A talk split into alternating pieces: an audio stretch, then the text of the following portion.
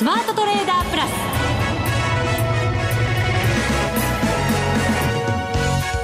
全国のリスナーの皆さんこんにちは。内田まさです。ここからの時間はザ・スマートトレーダープラスをお送りしていきます。この方にご登場いただきましょう。国際テクニカルアナリスト福永博之さんです。こんにちは。よろしくお願いします。よろしくお願いいたします。はい。なんか暖かい日と寒い日と入り乱れてもうこうやって春を迎えていくんですね。ね、まあ、三寒四温って言いますからね、はい、本当にあの、まあ、本当日本人はよく言ったもんで、えー、三寒三温だったらね同じなんですけどね。三寒四温っていうこのね本当一つ違うだけでっていうこの伝え方がね、はい、なかなかいい感じですよね。三歩進んで二歩戻るみたいなちょっと戻っちゃうじゃないですか 内田さん。三歩進んででもほら一歩残ってるじゃないですか。いや戻っちゃダメなんですよ。最後はやっぱり前に行って終わらないと。そうです。一歩一歩春に近づいてるということは言いたかったんですけどね。どうやら噛み合わなかったようで。オープニングでもうすいませんもう漫才してしまいました。本当ですね。でも、はい、マーケットも今日はほぼまあ高いところで引けたということになりますから、はい、どうですか？こちらも三冠四温じゃないですけど。まあ今週はね今日は4日ぶりの反発ですからね、はい。えー、ですからまああの上昇したとはいえですね、うんまあ、3日続落の後やっと、まあ、あの下げた分少し取り戻したという状況なので、はい、まあ、そういう意味ではあの、まあ、なんとかこう落ち着くかなという期待はねあるんでしょうけど、はい、ただ、あの今日あの日経平均株価だけ見ますとですね一応5日移動平均線は上回ってはいるんですが、えー、25日線は下向きのままですしそれから明日はやっぱりあのメジャー S q がね予定されてますから、そう、ねええ、そう考えますと、あのまあ、S q の前にこうやって戻していることを本当にこう、まあ、喜ぶべきなのかどうなのか。慎重姿勢崩しませんね。いやいやこれはねやっぱりね聞いてくださってる方がいらっしゃるんでですね、ね、はい、ね、僕一人でもできませんけども あのポジション持ってねそんなことできませんが、はい、まあ、ただあのやはりですねあの慎重には慎重にね、はい、まあ、僕あの石橋は叩いたら渡りますよ。そうです、えー、そうです叩いても渡らないっていう人はいますけども、えー、まあ、そこまで慎重ではないので基本的には叩いて大丈夫だったら渡ります。福永さんがこう叩いて叩いて渡る時って結構気持ちいいんですよね、番組でもね分かるんですよその雰囲気が、はい、まあ、ただまだ渡りませんよ、ね、今回まだ叩いてますね。叩いてますね。はい。叩いてますね、えー、まだ今週だけじゃなくて来週もね日銀の金融政策決定会合もあれば FOMC もありますし、はい、ね、この辺りを考えますとやはりまあやっぱり慎重姿勢は崩せないのかなというふうに思いますけどね。そうですね、はい、渡る時はいち早くこの番組で 発表していただけるといいかなと思いますけど。そうですね。そうなるといいですけどね本当ね、はい、さて今日はですね、えーと、昨年の10月以来3度目のご出演になる個人トレーダーの、えー、ヒロピー君にこの後加わっていただいて。若くて。そうなんです。スマートなトレーダー。そうなんです、はい、スマートトレーダーですからスマートな 見た目もスマートな。賢いっていう意味のスマートですからね僕が言ってるのはね。そうですそうです、はい、はい、ぜひ皆さんにもどんなトレードをしてるのかまたこれからどんなトレードをしようとしてるのかっていうところを参考にしていただけるといいかなと思います、ねはいまあ、今回ねいろいろねイベントも控えてますしね、ええ。ー、そういったところも含めてちょっと何かお聞きできるといいですね。そうですね、はい、前回来ていただいた時とまた相場全然変わってますからね、うん、そうですよね。はい、楽しみにしています、はい、さあそれでは番組進めていきましょう。この番組を盛り上げていただくのはリスナーの皆様です。プラスになるトレーダーになるために必要なテクニック、心構えなどを今日も身につけましょう。どうぞ最後まで番組お付き合いください。この番組はマネックス証券の提供でお送りします。スマートトレーダー計画、よーいドンさあ、それでは、ここからはまず、福永さんに足元の為替、そして株式市場について分析していただきましょう。現在のドル円ですが、113円62銭から63銭あたり、ちょっと上、重くなってきたのかな？どうなのかな？そして、えっ、ー、と、株式が日経平均200等円15銭高16,852円35銭で引けています。はい。はい。あのー、まあ、今日の、まあ、多分、あの、えー、為替市場の方からちょっと見てみるとですね、まあ、昨日は一時期その112円台の、あのー、まあ、前半と言いますかですね。20銭台ありましたね。はい。そこまで行って、えー、で、おとといの水曜日の安値を一旦切ったんですよね。はい。ですから、まあ、基本そのトレンドに、えー、まあ、忠実に考えればですね、一旦安値を切っているので、うん、まあ、その後は、えー、まあ、安値更新して、そのまま下降トレンドにというふうにこう思いがちだったんですけども、一方で、あの、まあ、海外市場に入ってからですよね。はい。えー、いきなり、あの、ドル円が強含んで、で、えー、その後、結果的にですね、昨日は5日移動平均線近辺で終わったっていうところだったんですね。うんうん、で、今日は、まあ、その流れを引き継いでっていうことなんですけども、えー、結果的に5日移動平均線の、まあ、近辺で始まってですね、一旦、あの、割り込む場面あったんですけれども、まあ、結果的に、えー、今は、あこう、上回った状態が続いていると。で、あと日中はですね、113円の、えー、っと、70銭から80銭ぐらいのところまででしょうかね。はい、まあ、近づく場面があってですね。で、えー、一方で、あの、移動平均線見ますと、ちょうど今、5日移動平均線、今お話したその上回ってきた5日移動平均線が横ばいに変わって、で、なおかつ25日移動平均線、これが下向きなんですけど、この25日移動平均線をなんとかまあ上回った状態で維持していると。うん、ですので、やっぱり今晩の ECB でですね、えー、ECB のその結果を受けて、まあ、ドル円が上昇できるのかどうかですよね。はい。はい。で、あと、ユーロ円の方もですね、見てみますと、こちらの方は25日移動平均線のところには全然届いてなくて、うん、まだ少し乖離があるんですよね。下の方向に、まあ、あの、えー、価格が位置してるわけなんですけど、はい、まあ価格的にもですね、今日125円の手前まで90銭台まで行ったんですが、こちらちょっと抜けきれてないという状況ですね。で、まあこれも5日移動平均線が、まああの先週後半から今週にかけて、終値ベースで見るとあんま動いてなくてですね、はい、えー、結果的にはその5日移動平均線の上で、えー、またまたこう推移しているというね、えー、というところで本当にあのドル円もユーロ円も、両方とも ECB 睨みでですね、うん、一旦はこう上下に動いたものの、結果的にはその5日移動平均線のところで、えー、まあ止まってるというようなね、うん、そこには戻ってきたと言った方がいいのかもしれないんですが、まあそういう状況になっていて、えー、どっちかトレンドが発生するのをなんか狙ってるようなですね、まあ、そんな、あの、状況かと思われますね。本当そうですね。発表があったらドンってなんか動きそうな感じに見えますよね。そうですよね。で、あと、まあ、あの、えー、ユーロでお取引される方が今日は ECB なので多いのかもしれないので、ちょっとまあそのあたりでですね、例えば他のテクニカル指標もちょっと見てみたいんですけど、あの、ボリンジャーバンドなんかもですね、えー、見ていただきますと、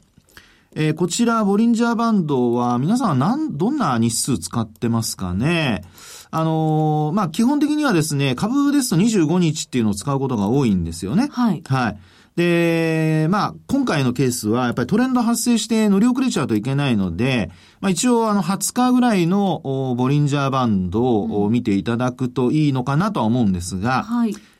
で、この20日の移動平均線を元にして、えー、ボリンジャーバンドを作ってみると、うん、まあ、先ほどは25日線に届かないっていう話をしましたが、あの、20日の移動平均線には、実は今日の、あの、ドル、えー、ユーロ円の高値は一旦タッチするところまで行ってるんですね。はい。で、えー、形はどうなっているかというと、まあ、ちょうど、あのまあ、えー、今お話した20日の移動平均線はちょっと下向きなんですけど、はい、はい。えー、全体的にですね、内側にこう集まるような、いわゆるこう収縮、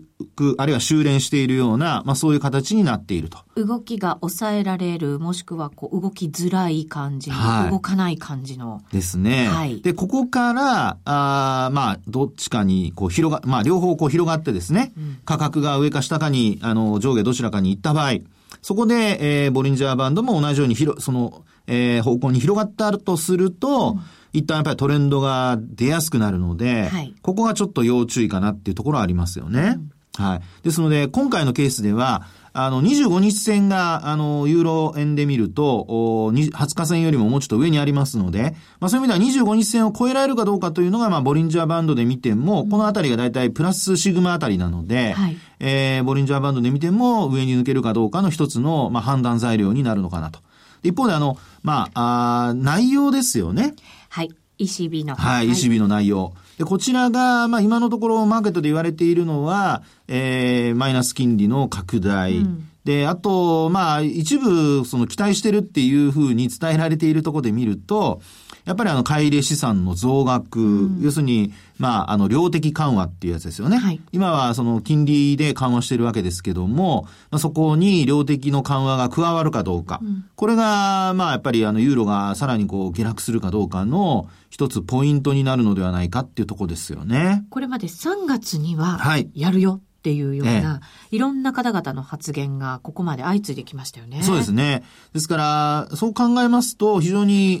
えー、まあ難しいと言いますか、あの、事前にそこまでアナウンスされている中でですね、うん、ドラギ総裁がどういう発言をするのかっていうところが非常にこう注目されるところですよね。あの、一般的なものであるならば、はい、織り込み済みっていうふうに判断される場合もありますよね、そうですね相場って。ええで、実際にですね、やっぱり、あの、その、えー、まあ、織り込んだかどうかっていうのを、例えばこれまではあの、ドル円、ユーロ円でお話しましたけど、はい、ユーロドルで見た場合も、お実はどうなってるかっていうところなんですけど、これもですね、実際には、今、あの、まあ、ユーロ円で見ていただいたのとほぼ同じ形です。あの、ボリンジャーバンドで見るとね。はい。ちょっと下向きで。ただ、この水準的にはですね、やっぱりユーロがちょっと強含んでるんですよ。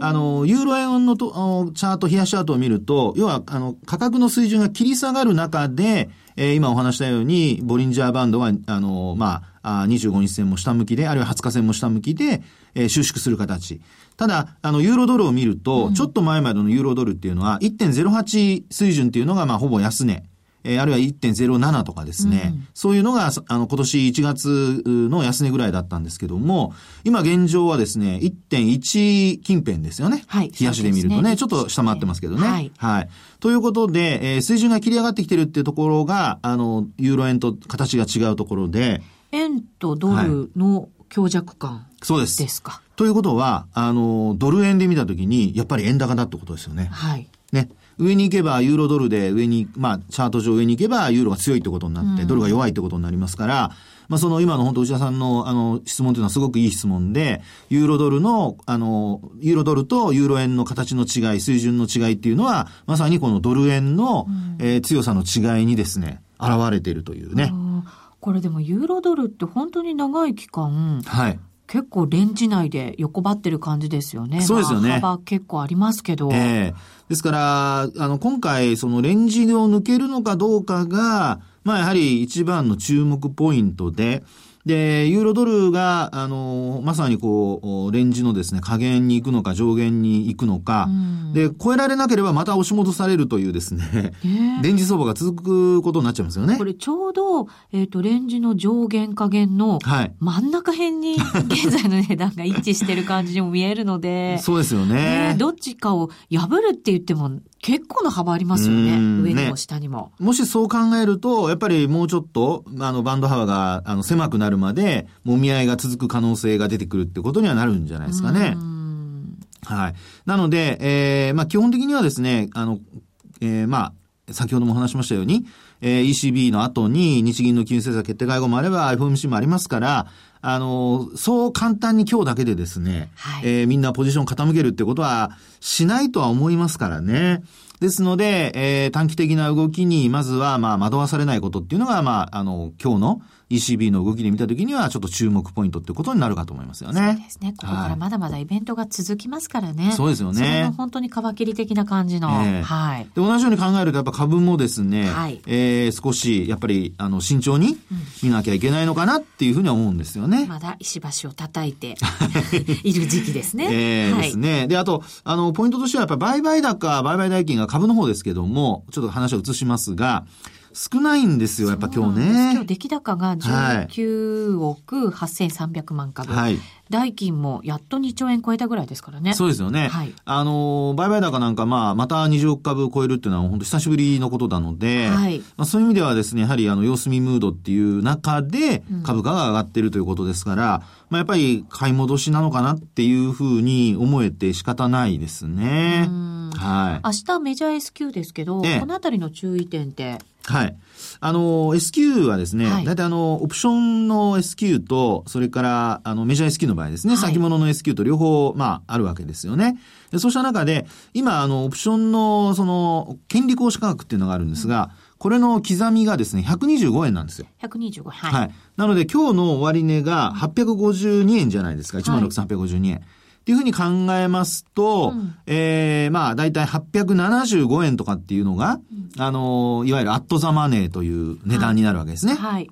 えー、まあ、ほぼ同じ値段ということで、これはアットザマネー。あとは、あのー、その上下っていうところで、えー、インザマネーであるとか、あるいはアウトオブザマネーっていうのがこう出てくるわけなんですけど、はい、あの、実際にこう、オプションの縦玉を見るとですね、それほど多くないんですよね。ああ、そうなんです、ね、その前後見ても。ええ、はい。で、これまで波乱だとか、寄り付いてからどうなるかっていうところを考えたときに、意外とそのオプションの、あの、縦玉がどっちかに、あの、傾いてる。うん、えー、例えばコールオプションなら、コールオプションの、えー、上の方に傾いてるとか、うん、そうすると、寄り付き高くなって、そこで生産して、で、えー、その後下げたりだとか。あるいはこの逆に、えー、下の方、16,875円よりも下のところのオプションの縦玉が膨らんでいるときに、まあ思惑的な動きがあればですけども、ええー、まああ、下の方向に寄り付いてその後戻すとかね、うん、っていうような動きがあるわけなんですが、はい、まあ今回、えー、見る限りは意外とニュートラルなので、そういう意味では、やっぱりあの、ええー、まあ金融政策決定会合がやっぱり各国あるので、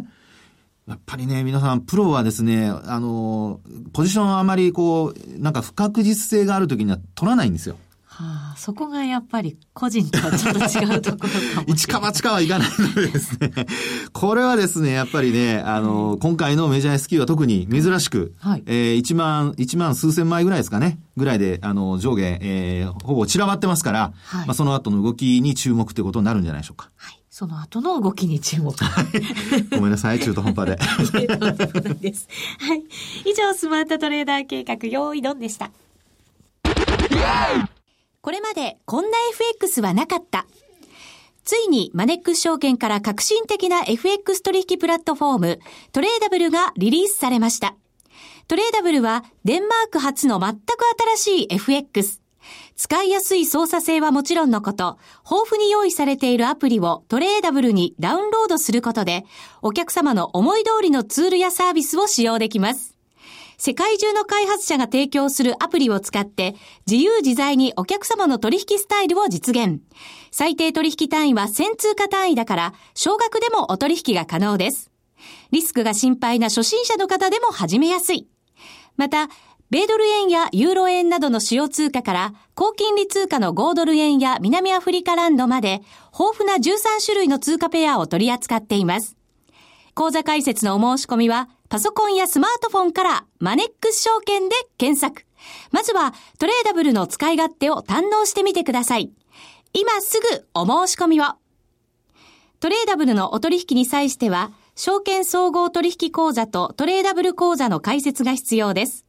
FX 取引では元本損失、元本超過損が生じる恐れがあります。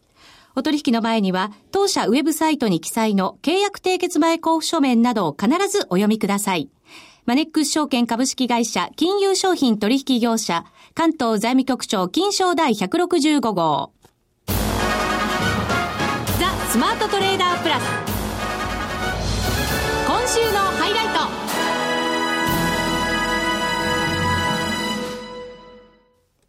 さあ、それではご紹介しましょう。この方です。ヒロピーくんです。はい、こんにちは。よろしくお願いします。よろしくお願いします。去年出てもらったのが10月29日。はい。1、2、3、4、4か月ぶりぐらいですかね。ね随分相場変わったんじゃないですかありましたね。ねええ。あの、あれに荒れてくれて、僕は嬉しいんですけれど、ちょっとこの1か月は難しいですけどね。うん、難しい1か月になりました。っていうか、今年に入ってから難しくないですか？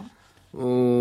ん、2月中旬からじゃないですかね。1月は結構簡単だったと思ったんですけど。そうなんです。あまあ一つの方にガーッといった感じですかね、ね、はい。まあ狙ってたこともあったんでかもしれないですけど。じゃあこの1か月のその難しさっていうのはどういうとこから来てるんですか？ちょっとリスクオフに傾きすぎてしまって、うん、そのポジションの巻き戻しが強烈に入って、うん、今乱高下して、うんえー、まあこれからもう少し落ち着くのかなとは思ってるんですけどもまだどっちか分かんないですよね、うん、落ち着くっていうのはその動きボラティリティが収まるという意味なのかリスクオンの方に行くっていうことなのか。ボラティリティが収まる方ですね。収まる要するにあのテクニカル的に言うとあの三角持ち合い形成中とかペナントとかそういう時って一番相場難しいんで、うん、あのもう借り合いですもんね、どっちに行くかわからないけど、まあなんとなくこう落ち着いてきてみんな動かなくなってきて。そうですね。次の動きを待つとき。ええー、ローソク足が上髭残しやすく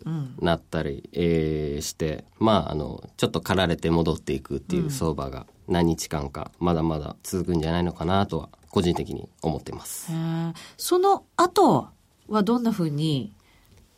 まだ本当はどっちかもわかんないんですけど、はいうん、どうですかね。ちょっと原油が上がったり資源が上がってるのに、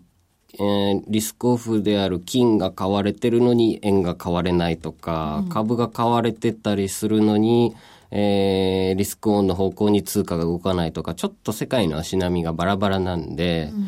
うん、ん、まあ正直まだわかんないです。それは、イベントがやっぱりいくつかあるからっていうところから来るんですかね。そうですね。今日、今日今晩 ECB ですし、来週日金ですし、うん、まあ、で、明日 S q ですかね。うん、メジャー S q なんで、それまで、まあ、ハンド税のポジション、まあ、今週中に手仕舞いが出て、ある程度。で、ECB、あ、じゃ日銀が終わってからの、ちょっとプライスアクション見て、まあ、ポジション取っていこうかなと、本格的にですね、思ってます。まあでも、希望的にはリスクオフの方がやりやすいですね、僕は。はい。やっぱりさっきほらプロがこういう時はあんまりやらないのよねっていう話を、ね、そうですね。まあ基本的にはあのボラがね高い時にはもちろん皆さんポジション持つんですけど、ええ、ただそのね持ち方もやっぱりリスクコントロールしながらやったりだとか、うん、それからあとはやっぱり S q というね生産するところまでギリギリまで持たない。うん、ですからその前にチャンスがあればそこで一旦利確するっていうのが、うん、まあポイントなので。そういう意味ではやはり、あの、今のヒロピーさんのですね、お話のように、やっぱり個人の方も、特にこう、実際トレードされてる方は、やっぱ同じような考えでですね、多分、その、様子見をししてるんじゃないかなと。ただ、ポジション多分ゼロじゃないと思うので、そういう意味ではやっぱり、あの、どっちかね、リスクを取って、えー、どっちかにかけてる部分はやっぱあるのかなと思いますけどね。そうですね。ポジションゼロじゃないですか。もちろんゼロじゃないですけど、でもやっぱり稼働させてる式はもう半分以下にさせてますね、今。ああ、やっぱりそうなんですね。えー、3分の1ぐらいだと思います。もう一回抜いちゃってますもん、先月の真ん中ぐらいで。あ、もうこれは終わった、あの、一相場終わったかなと思って、まあ余計なポジション取らないようにと思って、だいぶ抜いてですね。はい。待機して、まあ、ゴールド今金買ってるぐらいですかね。へえ。なんか今年金に注目する人ってすごい多いみたいですね。そうですね。僕1月ぐらい末から注目始めて、ああ、もうこれ上がっちゃうなと思って2月結構仕込み始めて、うん、で、今日今いい感じでね、少し押し目作り始めてきたんで、もう今日明日ぐらいにもう一発買い仕込みしようかなって。まあこれ完全に中期、うん、長期狙いのものですけれども。うん、中期、長期狙い。はい、金で仕込むっていろんなやっぱり金融商品があるじゃないですか。はい、ヒョピックは何使ってやるんですか？えっと、あ、ニューヨーク金の CFD ですね。あそうなんですね。はい、まあ別に金だ、まあ何でもいいと思いますけれども、うん、うんリスクオフなのに円が買われなくても、なぜか金だけは安定して買われてたんで、うん、すごく優しいトレンド発生してたんですよ。あ、これだなと思って。なんで、金がある程度買われてくると次プラチナとかシルバーが多分後追いしてくるかなと思って、こっちも先回りしてちょっと結構買い始めてます。うん。ここから、まあリスクオフの方がいいよねってさっき、ちらっとなんとなくおっしゃったので、えー、まあそっち方向のポジションを持ってるのかなと、はい、その金も含めてですけど。そうです。あ、うん、もう今日ぐらいから、あの、はい、5ドル米ドル、オージードルが、ちょっと、オーバーシュート気味に上がったかなと思ってるんで、うん。はい、ちょうど、あの、夜中に、あの、週足のレジスタンスだった0.752030マス、うん、30ぐらいに、まあ、ライン引けたんで、はい、でその辺適当に刺しといたらちょうどヒットして、今少し下げてますけれども、なんか今週の鉄鉱石とか鉛とかアルミとかすごい上がったんですよ。うん、でそれにつられて上がってきたのがあって、で、ただ今朝ニュージー利下げしましたし、はい、先週かな RBA の、うん、方からレート為替0.65ぐらいが望ましいとか、なんかそんな発言出てたんで、うん、またここから口先介入0.75超えてきたら結構、あの、口先介入とかね、思惑出てくると思うんで。結構水準も言いますもんね、はっきり。そうですね。なんで、またこれが結構過剰に出てくるかなと思ってるんで、うん、ちょうど売り時、まあ、短期的というよりは、まあ、数週間持つぐらいのイメージで、うん、0.8とかあんまり考えられないんで、それだったら0.7ぐらいまでには落ちるかなと思って、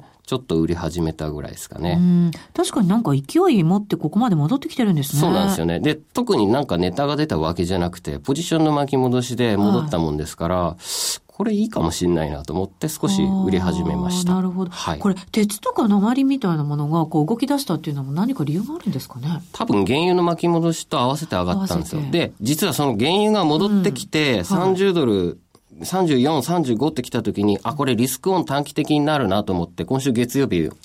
思ってたんですよ。うん、で、そっち方面に取ったんですけど、原油の勢い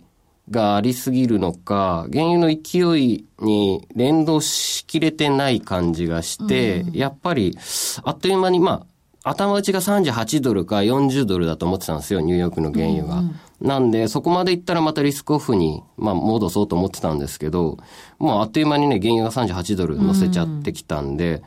うん、もうあんまり、で、それにつられて買われターは買われたんですけど、原油この1ヶ月ぐらい1.5倍ぐらいになってますから、あんまそん、あのね、5ドルとかカナダもそこまでか、まあ買われてるけれど原油ほど勢いはないんで、ん。まあもうやめといた方がいいかなと思って、ちょっと方向を変えました。こういう金融商品同士のなんか違和感みたいなものって考えていくの面白いですね。そうですよね。えー、まあ原油についてもね、やっぱりあの、えーロシアだとかサウジアラビアがね、あの、減産の凍結、あ、ごめんなさい、増産の凍結ね。はい。これを、あの、決めたっていうのが、まあ、反発のきっかけになっているので、えー、まあ、そういう意味では他の、あの、まあ、鉱物資源のところは、基本的にはやっぱり、それに引っ張られたという感じですからね。ですからまあ、ヒロピーさんのような見立てで、えー、他、やっぱりこう、ちょっとついてこれないとか、あるいはリスクオン、リスクオフの、その、これまでこう連動してたものが連動しなくなったとかね。はい、これはやっぱり内田さんの今の指摘のように、やっぱり注意して見とかないと、うん、えー、一つのものだけ見て引きずられると、おね、えー、そこではしご外されるっていうことが考えられますからね。はい、うん。こういうイベントが続くときって、ヒロピー君はもともとそういうリスクも取らないような、コポジションを減らしてやるスタンスなんですか、いつも。そうですね。うん、むしろそのイベント終わった後に、バランス崩し出すんで、市場っていうのは。あ、ちょうど1月の ECB の時も、うん。はい、えっ、と、リスクオフがあったあったんですけど、その、その1月の ECB きっかけにポジションがなんかおかしくなってバーンと一回リスクオンの方向にすごい巻き戻しになったきっかけが1月の ECB だったんですよ。多分ここで結構みんな引っかかってたかなと思うんですが、うん、あの、結構僕も日経とかあの、株も売って、ドル円も売ってとかやってたんですけど、そこで一気にひっくり返し、土点しましたね。なんで、今晩もまたなんかあるんじゃないかなとは思ってますけどね。ユーロ5ドルも1ヶ月で1600か1700ピプスぐらい落っこちてるんで。ええー、あ、そんな動きしてたんですね。えー、なんで、まあ緩和はするっぽいんですけど、緩和の内容で、出し尽くしなのか、発表と同時にバーンと跳ねるかもしれないですし、緩和なのに。うん、まあちょっと注目はしてますね。ねあの G20 の後で ECB もそんな大胆に動けるのかどうなのかって、ちょっと疑問もあるんですけどね。まあ、そうですね。まあただね、あの、そうは言っても、やっぱり市場にあれだけのこと言っちゃいましたからね。そうですね。そうですよね。ねまあでもちょっと、トレーダーというか投資家も毎回毎回日銀と ECB あるたんびに緩和緩和とか言ってるんで、ちょっとあのおかしいのは投資家の方かもしれないですけどね。ここは56回連続毎回ねあの次今回の緩和があるかもしれないっていう記事とか見出しとか期待してるんで。あのー、なんかちょっとみんな期待しすぎじゃないかな、はい、ちょっと難しい時期に来てもらっちゃいましたけど、ね、また次回楽しみにしております、はい、ありがとうございました、ね、本当そうですね。ありがとうございました。さあそれでは皆さんまた来週です。この番組はマネックス証券の提供でお送りしました